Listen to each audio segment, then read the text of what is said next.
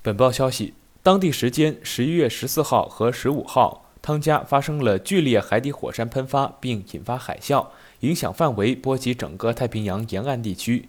截至目前，汤加和外界的通讯仍处于中断状态。最近几天，三十岁的江路华每天尝试联系自己的丈夫朱各华。随着刷新汤加的各种消息，她仍然未能联系到丈夫。一月十九号上午，江路华向记者表示。已经进入了第五天，我只是想确认他是不是安全。江路华和丈夫朱克华都是广东梅州人。据江路华介绍，朱克华于1989年出生，初中毕业以后外出打拼。朱克华曾经有过一段婚姻，育有一子，离婚后和江路华认识，两人随后进入婚姻。前些年，夫妻俩曾在广东中山经营大排档，但生意不好。江路华表示，他们有一个表舅，名叫江庆忠，在汤家做生意二十多年。经过表舅介绍，二零一六年，她和丈夫一起去汤家打拼，谋求发展机会。随后，朱克华在当地海边的一家炸鸡店打工，这里距离中国驻汤加大使馆不远，其附近有货柜提取中心以及卖鱼的市场。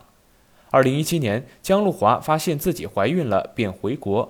临产时，朱克华回来了一趟。但孩子出生四十二天后再次返回汤家，因疫情影响，四年来朱个华没能再回国。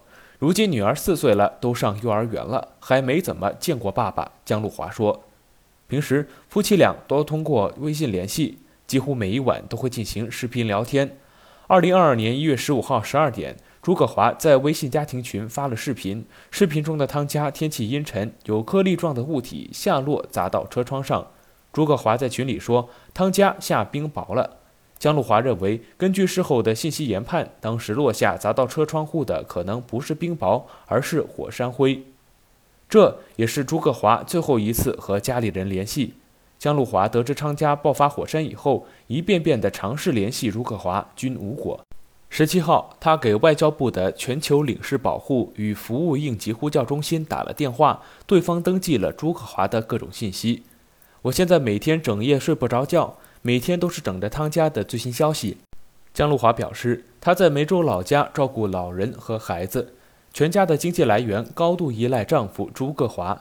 朱克华基本每隔三到四个月就会汇一次钱回家，一般每次汇五千元汤加币，折合人民币一万四千元左右。二零二一年七月，女儿被开水烫到，她很想丈夫能够陪在她身边。半月前，朱克华的父亲检查出了尿毒症。每周要去医院做三次透析，家里人还不敢告诉老人汤家出事了，朱葛华失联了。另外，根据江路华透露，他们的表舅江庆忠也处于失联状态，他的家人也很着急。这里是羊城晚报广东头条，我是主播陈子燕。